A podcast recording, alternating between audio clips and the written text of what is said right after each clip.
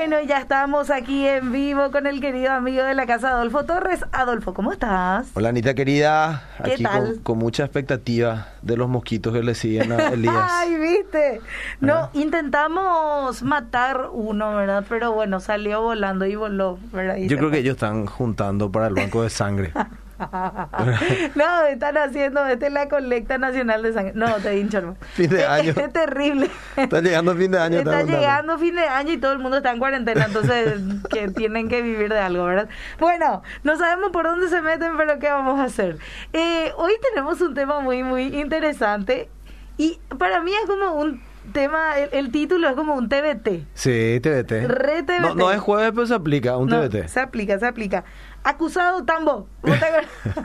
Para los que son millennials y no tienen idea probablemente de que sea eso, porque eh, antes no había, no sé, Play o cuestiones así. sí. Creo que Atari era lo que había en ese tiempo, si es que había. y había un juego que, que era de escondidas. Sí. ¿verdad? Y ¿cómo se llama? Eh, explica vos porque vos vas a explicar mejor que yo. Bueno, y, y nos, nos, nos dividíamos los amiguitos del barrio, este y uno quedaba designado por el árbol a, Sí. Bueno, a apoyarse, ¿verdad? No tenía que mirar, No y tenía que contar. mirar, no. Y mientras que contaba hasta 10, porque en mi época, bueno, no sé cuánto se contaba, ¿verdad? Pero hasta 10 nosotros contábamos en el barrio, Mira ¿verdad? que yo llegué a escuchar, contás hasta 100. Eh, ah, puede ser, puede Pobrecito, uno al 100 mientras se escondían los muchachos. Eh, Estaba el otro que 20, ve- 20, tipo no se acordaba qué número seguía, ¿verdad?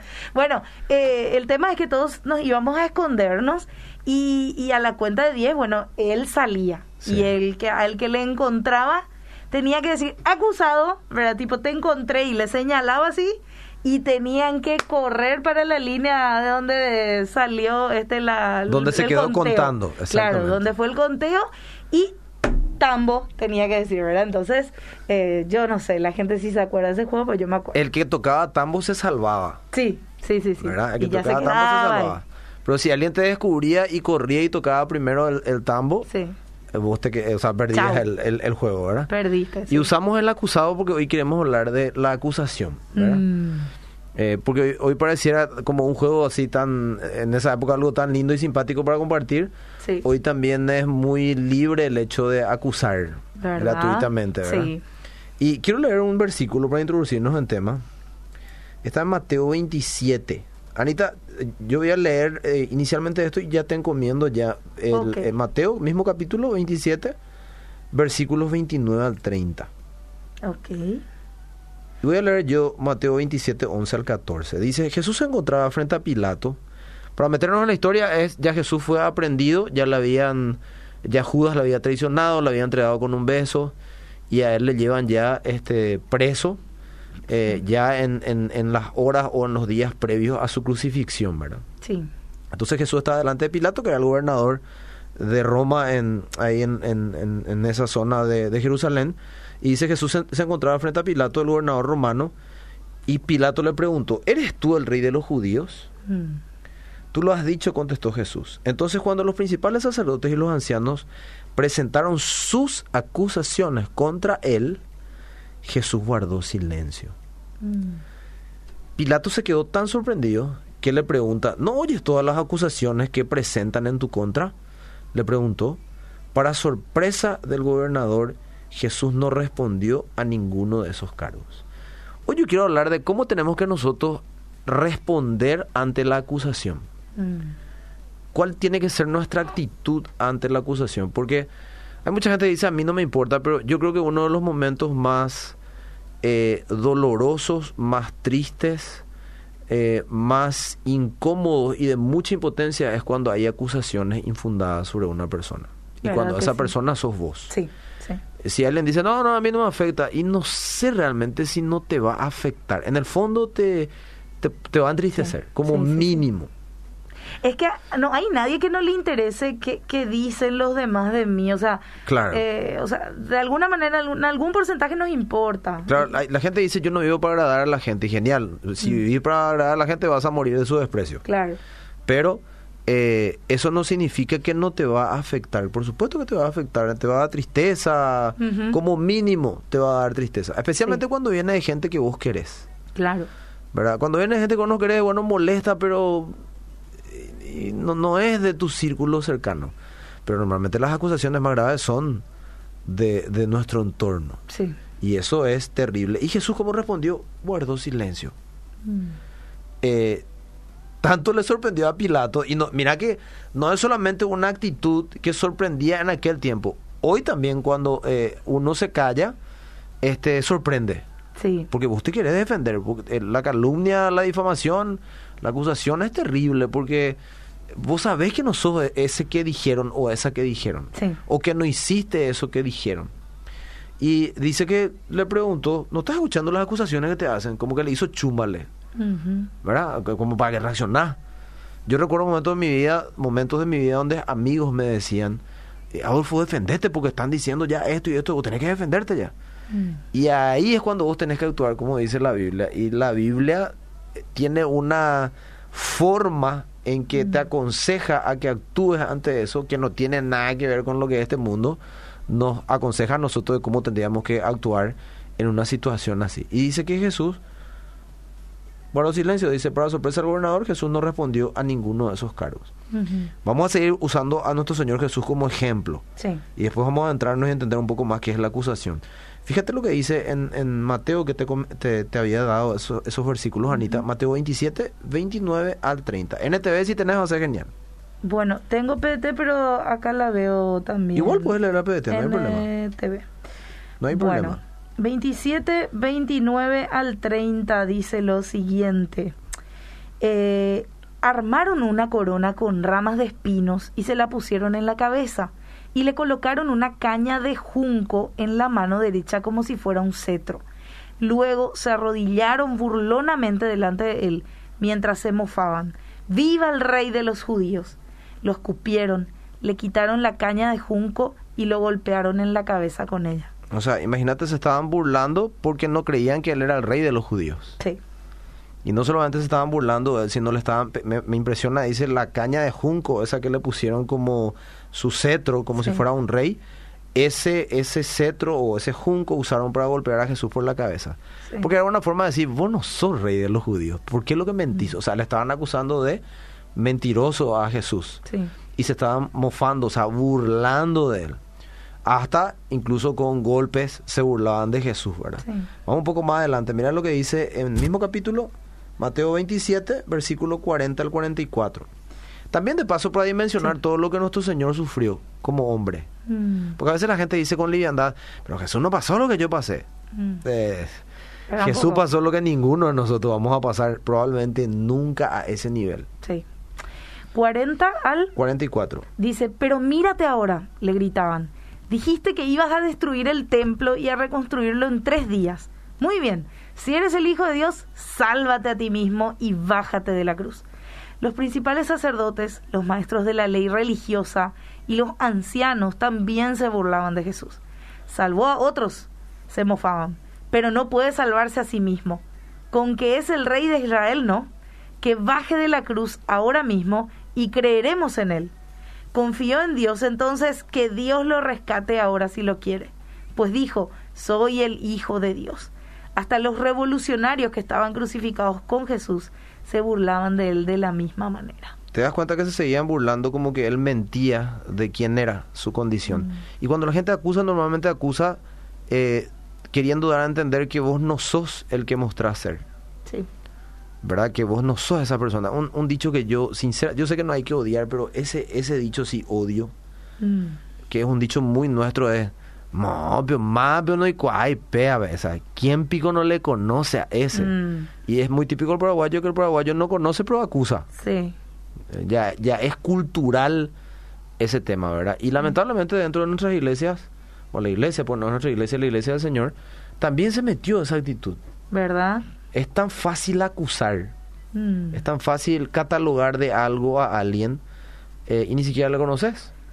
Y a veces crees que sabes, pero tampoco sabes. Y con liviandad lo lanzás nomás. Acá es hasta casi cómico dentro de la locura de lo que estamos leyendo, porque le- imagínate que te digan, vos sos Jesús, ¿eh?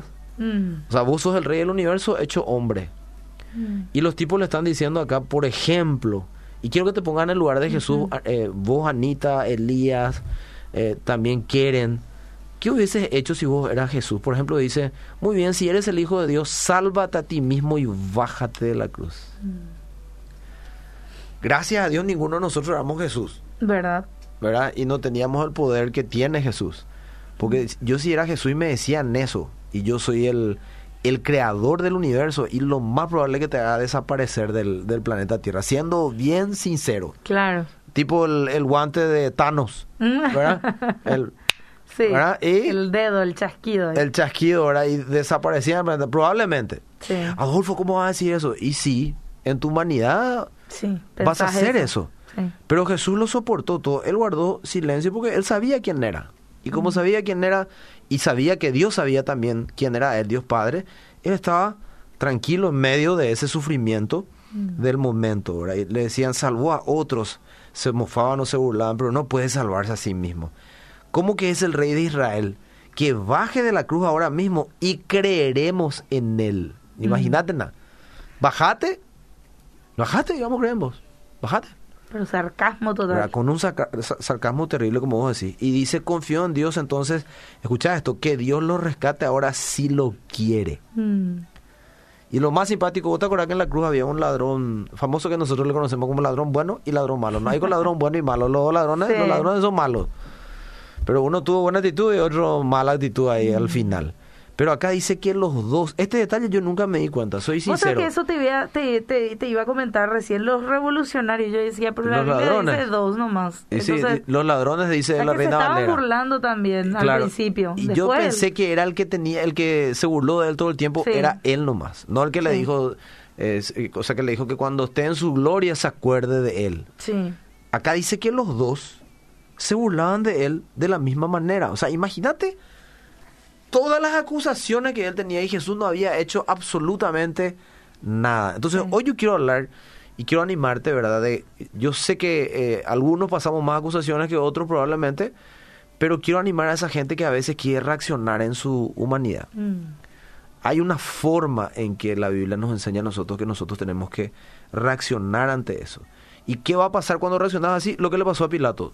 Se van a sorprender porque no van a poder creer que vos reaccionás de esa manera. Mm. Y así está haciendo luz en la humanidad. Sí. Porque hoy nos sorprende que la gente reaccione como reacciona porque es como reacciona todo el mundo. Pero cuando Claro. vos reaccionás conforme a tu principio, Dios puede actuar a tu favor, pero también la gente se va a quedar sorprendida porque dice, no puedo entender cómo puede estar tranquilo cuando está Mm. pasando esto. Y te voy a contar algo, no sé si le comenté a Elías o a quién fue en semanas anteriores. Le había escuchado hablar a un pastor muy, muy conocido, eh, a Dante, Dante Gebel. Ajá. Y Dante contó algo que me pareció súper interesante porque viene con lo que vamos a continuar después. Viene así como anillo al dedo para engancharlo. Él dice que él empezó a trabajar en un medio eh, no cristiano, entre comillas, un canal de televisión muy importante Sí. de, de México. Y cuando le contratan para trabajar en ese programa, el gerente de, de esta empresa le dice, ¿te puedo hacer una pregunta a Dante? Y sí le dice, ¿cómo hacen ustedes los cristianos que eh, le acusan todo el tiempo y no hacen absolutamente nada? Mm. ¿Por qué le dice? Y dice que él trató de explicarle, ¿verdad? Que hay principios que él cree de la palabra, que el Señor nos enseña a nosotros, como lo que vamos a estudiar ahora. Y le dice a este hombre, yo estoy sorprendido con la facilidad que se acusan, con la facilidad que se difaman. O ni siquiera difamar, acusar nomás. ¿Y por qué dice que le dice él también de curioso? Entonces este gerente le comenta, dice, nosotros como medio de comunicación, cuando hablamos de una información de que fulano hizo tal cosa, no podemos decir, por ejemplo, Adolfo se acostó, acostó con fulana de tal. O sea. ¿Por qué? Porque te van a mandar una demanda. Claro, Automáticamente te van a mandar una demanda. querellan. Entonces ellos no ellos no pueden usar con libertad y así tan libre, eh, ¿cómo se llama? Tan de, eh, como eh, Claro, desinteresadamente. decir nomás. No pueden decirlo nada más. Tienen que usar alguna manera que le cubra a ellos. Entonces dice que ellos usan una palabra que es eh, Adolfo se habría acostado con fulana de tal. Ajá. Porque entonces si te viene la demanda, va ellos van a decir, no, nosotros no dijimos que se acostó. Nosotros dijimos que habría, es un, Claro, un decir, un supuesto. supuesto. Es Entonces, lo, lo- lo que utilizan los periodistas y demás. totalmente, una licencia que ellos usan para cubrirse. Y ellos dicen, pero nosotros no podemos entender cómo se acusan en los medios Claro. cristianos, entre Sí. comillas, ¿verdad? Estamos sorprendidos cómo ustedes eso permiten, dice, ¿verdad? Mm. Y fíjate cómo en el mundo, en el mundo mismo, Se cuidan. ¿verdad? Se cuidan y a veces nosotros que decimos ser cristianos hablamos con libertad de la gente y es un pecado delante de Dios. No hay pecado grande ni chico, pero este pecado Dios lo aborrece, aborrece Sí. todos los pecados, pero este pecado es como que le presta una eh, especial atención. Entonces, fíjate lo que... por- bueno, vamos a definir primero lo que es la acusación y vamos a ver lo que causa. El vocablo latino accusatio es el- la palabra que en el diccionario traduce acusación. Sí. Se trata de, dice acá, del acto de acusar, señalar a una persona como responsable de cierta falta. Mm. En el ámbito del derecho, la acusación supone imputar un delito a un individuo. Puede decirse que la acusación es uno de los pasos necesarios que se deben dar en un proceso judicial. O sea, en un, en- en- para que vos seas condenada en algo, tiene que haber todo un proceso judicial. No, yo no te puedo acusar nomás. Así nomás. sí. Así nomás no te puedo acusar. Hay un proceso. Nosotros le damos ella, ya está. De una. Y, Sí, no, y sin encima la gente lo cree. Y la gente lo cree, y porque vivimos en una, en una, en un contexto, en una sociedad que la gente cree las mentiras. Sí. ¿Verdad? Hay hoy una historia que justamente me estaba acordando esta semana que dice que un hombre se fue a un hombre salía muy temprano de la casa y Sí. este hombre se iba a o sea, tomaba colectivo y se bajaba en X lugar y esperaba otro colectivo. Mm. Bueno, él se bajaba en ese lugar y una persona que vivía enfrente de la parada, por llamarla así, donde él se bajaba, le conocía a este hombre. Entonces dice que él llegaba en ese lugar y una mujer a media cuadra le esperaba frente a la casa a él y él se iba junto a esta mujer y cerraba la puerta a la mujer, o sea, abría la puerta, entraban juntos, cerraba la puerta a la mujer y él quedaba una hora ahí y una hora después salía a tomar su colectivo. Este hombre era casado. Mm. Entonces cuando esta persona que le ve a él y le conocía, que hacía siempre eso cada inicio de semana, dijo, Mm. este tipo le pone los Claro. cuernos a su esposa de una manera descarada, Sí. y, bla, bla, y ya sacó toda una conjetura.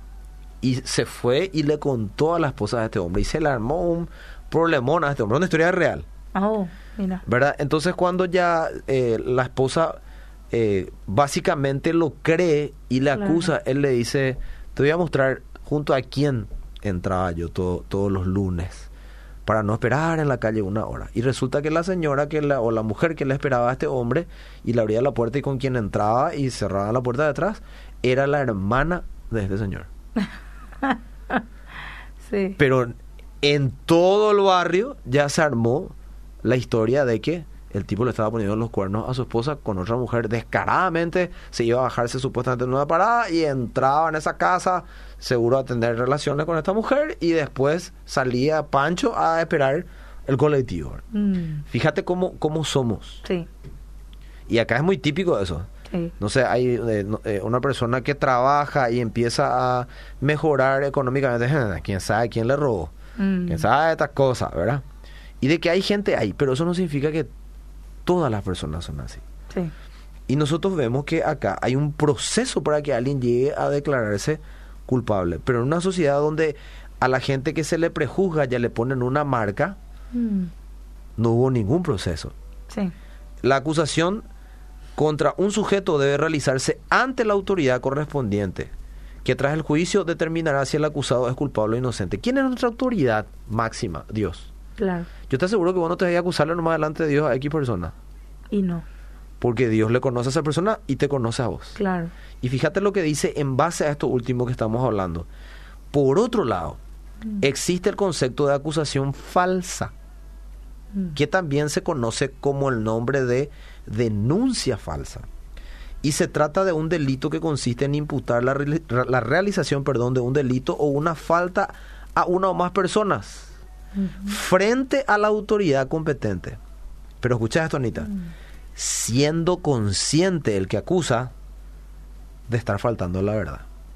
O sea, si se llega a comprobar que mentiste, Chau. Si es un proceso legal, Sí, vos te podés ir a la cárcel. claro. Imagínate con Dios, Mm. que Dios dice que nosotros tenemos que amar a nuestro prójimo como a nosotros mismos. Y vos No estás acusándole a tu hermano. Sí. Y ahí me vino a la cabeza la famosa frase que vemos en películas eh, de policíacas o cuestiones así, cuando le agarran a alguien, dice, tiene el derecho a permanecer callado. Callado, Cualquier cosa que diga puede ser usada en su contra. Entonces, cuando vas a hablar de alguien, acordate que todo lo que vos hablas Mm. Va a ser usado en tu contra después. Sí. Porque la propia Biblia dice que este nosotros vamos a rendir cuentas de, De cada de cada todo. resalto, de cada palabra que salga de tu boca. Eso lo ya da miedo. Mm. Si vas a pensar en todo lo que salió de tu boca. Y la Biblia dice que en las muchas palabras Mm. nos falta el pecado. Sí. O sea, eso no va a pasar por alto. Y en la tierra lo vas a pagar también, porque lo que cosechas, eh, perdón, lo que sembras, cosechas. Sí. Y mira, Anita, lo que causa. David fue un tipo que le acusaron muchísimo. El famoso rey David. Sí. Y si me puedes ayudar, Salmos capítulo 4, versículo 1 al 3. Me parece un dato tremendamente interesante, porque es lo que a veces parece que nos olvidamos. Salmos capítulo 4 Versículo 1 al 3, ¿qué dice? dice, respóndeme cuando clamo a ti, oh Dios, tú que me declaras inocente, libérame de mis problemas, ten misericordia de mí y escucha mi oración. ¿Hasta cuándo, señores, arruinarán mi reputación? ¿Hasta cuándo harán acusaciones infundadas contra mí? ¿Hasta cuándo seguirán con sus mentiras? De algo pueden estar seguros. El Señor ha separado para sí a los justos. El Señor me responderá cuando lo llame. Y fíjate acá, acá hay un proceso de Dios. Dios va a responder en su momento justo ante esta injusticia. Porque David entendía algo, dice eh, que el Señor separó para a los justos. Dios sabe quién es justo y quién no está siendo justo en su actuar. Pero fíjate la consecuencia de, de la acusación. David estaba sufriendo y David ya estaba cansado. Sí, ¿hasta cuándo? Y él dice, ¿hasta cuándo, señores? Y fíjate lo que dice acá, arruinarán mi reputación. Mm, Cuando uno acusa por acusar, a veces uno no dimensiona, por irresponsable, conociendo el contexto en el que nosotros vivimos, que vos puedes arruinar la reputación de una persona. sí, Porque sí o sí no va, no va a faltar un güey corneta que crea, sí, sin conocerle. Y a lo mejor esa persona que vos acusaste era la que Dios quería usar para bendecir justamente a esa persona. mm, y le cerraste la puerta al dejarle un preconcepto sobre esa persona. Dios le va a defender, claro que le va a defender, pero en muchos casos quedó ya el preconcepto. Le arruinaste la reputación gratuitamente a una persona delante de otra. Delante de Dios eso no va a pasar desapercibido. no, Y David dice, yo sé que vos separaste a los justos para sí y que en su momento me va a responder. Mm. Pero imagínate la indignación de David. sí, Y siempre tenés que pensar, si fuera vos te gustaría. mm, A mí me encanta la regla de oro de la Biblia de Mateo 7 que dice, todas las cosas que ustedes quieran que los hombres hagan con ustedes, así también háganlas ustedes con ellos. Siempre que vas a hablar, pensá, me, me gustaría que hablen de mí así, gratis. Mm. Eso sería interesante. Hablo con pruebas. Claro, este, con- David se podía defender, Mm, pero ¿qué estaba haciendo David? Él ponía su, su situación delante del Señor. Entonces, ¿qué hizo? Lo mismo que Jesús, se cayó y dejó que Dios sea el que le defienda. Ahora, hacer ese, hacer ese proceso, tenés que ser valiente sí, y tenés que ser obediente. Porque Sí. no es fácil, es literalmente morir a vos mismo cuando a veces incluso te puedes defender, pero cuando vos te defendés, probablemente te vas a defender hasta cierto punto, igual te va a quedar mal, pero cuando Dios te defiende, si fue en público lo que te hicieron, Él también en su momento te va a defender en público. sí, Entonces hay que, hay que entender las dos caras, lo que causa y cómo tengo que reaccionar yo. Estás pensando, Ginanita, no sé qué estás pensando. sí, no, y veo Gina, también... como decimos en Gina. Gina, ¿verdad? Veo también lo que la gente nos está escribiendo. Sí. Eh, Virginia dice, gracias por enseñarnos, que Dios les bendiga. Gustavo Pérez, saludos, Adolfo y Ana, bendiciones. Muchas gracias. Martínez Elgue, Elgue, parece que dice, Elgue Lucerito, dice, tenés que acusar bajo pruebas, así mismo. Así como medidas a los demás, serás medido, dice la palabra. Así mismo es, y realmente es de esa manera. Eh, bu- bueno, tenemos poco tiempo, así Sí. que te leo, Anita, Salmo 119, 1 al 5, voy a leer la versión de la PDT. Dice el salmista, Dios de mi alabanza, no guarde silencio ante mis oraciones. La gente mala dice mentiras de mí Mm. y me calumnia. Mm. ¿Cómo es la gente que habla mal de otro? Gente mala. Sí. Así lo dice la Biblia. No dice, no, gente emocional, no más, que inmadura. No. Dice gente mala. Sí. Gente mala dice mentiras de mí y me calumnia. Me atacan sin razón y dicen chismes de mí. Me Mm. encanta esta traducción. No me encanta lo que dice que le estaban haciendo, pero me Claro. encanta la claridad. El pago de mi amor, en pago de mi amor, me calumnian. Pero yo oro. Mm. ¿Qué hace entonces el que está siendo acusado? Ora. Pone su causa delante del Señor y ora. Sí. El bien que les hice me lo pagan con mal. Me dieron odio a cambio de mi amor. Mm. No hay acusación que duela más que venga una persona que vos diste todo por esa persona. Mm. Y suele pasar y muchísimo. Sí. Entonces, el apóstol Pedro, él por ejemplo da un buen consejo para este tipo de situaciones. Eh, Pedro dice en, en- en su- en la carta que él escribió en el capítulo 3, versículo 16, dice, hágalo con delicadeza y respeto. Tenga buena conciencia para que cuando esté difamado, los que reprochen su buen comportamiento en Cristo puedan ser avergonzados. Mm. Y eso fue lo que hizo Jesús. Él se cayó, puso su causa delante del Señor. Tenés que ser valiente para callarte y no reaccionar en tu humanidad. Y Dios le justificó. Le dio un nombre que está sobre todos los nombres. Sí. ¿Por qué? Porque él actuó de esta manera. Él fue delicado, actuó con respeto, no actuó en la misma manera con que estaban actuando con él. Tuvo buena conciencia, pensó bien. Eh, ¿Y qué hizo? Se cayó. Mm. Y los que reprochaban su, buena, su buen comportamiento en Cristo después fueron, eh, su buen comportamiento fueron después avergonzados. Entonces, si mantienes la calma, este es mi Mm. consejo para la audiencia, es muy probable que las acusaciones falsas se demuestren, se, demue- se demuestren ser falsas y que tus acusadores se vean mal. Mm. Sí. Darle tiempo al tiempo. Cuesta muchísimo, yo te puedo decir por experiencia que sí. Y Anita sabe a qué me estoy Sí. refiriendo. Cuesta muchísimo.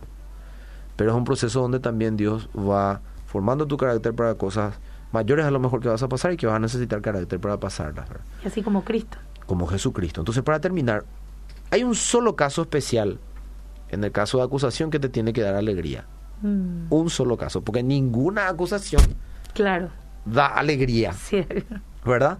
Y me gustaría que lo leas, Anita, Mateo capítulo 5, versículo 11 al 12, y vamos a terminar con, con este pasaje.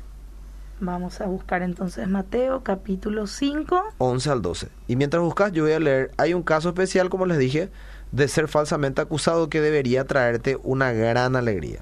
Sí. Eso es si eres acusado falsamente, porque, Ujú. ¿qué dice? Dios los bendice a ustedes cuando la gente les hace burla y los persigue y miente acerca de ustedes y dice toda clase de cosas malas en su contra porque son mis seguidores. Alégrense, estén contentos porque les espera una gran recompensa en el cielo. Y recuerden que a los antiguos profetas los persiguieron de la misma manera. Entonces, ¿cuándo tenés que alegrarte si te acusan? Si te están acusando por hacer lo bueno. Mm, Si te acusan por hacer lo correcto, ¿verdad? Por honrar a Dios y su palabra, y te calumnian, te acusan, te difaman por eso, vos tenés que estar contento. mm, Es que como Alfa, si nada a gusto, tenés, la Biblia dice, alegrate, porque hay una promesa, dice regocíjate y regocíjate, dice acá en la versión que yo tengo, sí, porque tu recompensa es grande en el cielo. sí, Entonces, ese es el único caso donde tenés que alegrarte. Cuando no es este caso, tranquilo. mm, Guarda silencio como lo hizo Jesús, actúa como un hijo de Dios, pone tu causa delante del Señor, ora y a Mm. su tiempo Dios te va a justificar. Si manejas las acusaciones, entonces, Anita y audiencia, a las acusaciones falsas de esta manera, entonces has aprovechado esta oportunidad que Dios te ha dado para que crezcas como cristiano, como hijo de Ah. Dios. Entonces, aprendamos. mm. Si vos sos el que acusás, acordate, vas a rendir cuentas por todo lo que decís. Y si para la ley humana es penada la falsa acusación, Mm. imagínate delante del Señor. Lo segundo, todo lo que digas puede ser usado en tu contra. Así que tenés derecho a permanecer callado. Callado nomás. ¿Verdad? Sí. Y lo cuarto, alegrate si te acusan Mm. por hacer las cosas correctas que el Señor te, te enseña a vivir. Así que atentis, que de cada palabra Dios nos va a pedir cuenta. Así mismo. Bueno, nos reencontramos el próximo viernes, querido Adolfo. Así será, si Dios permite.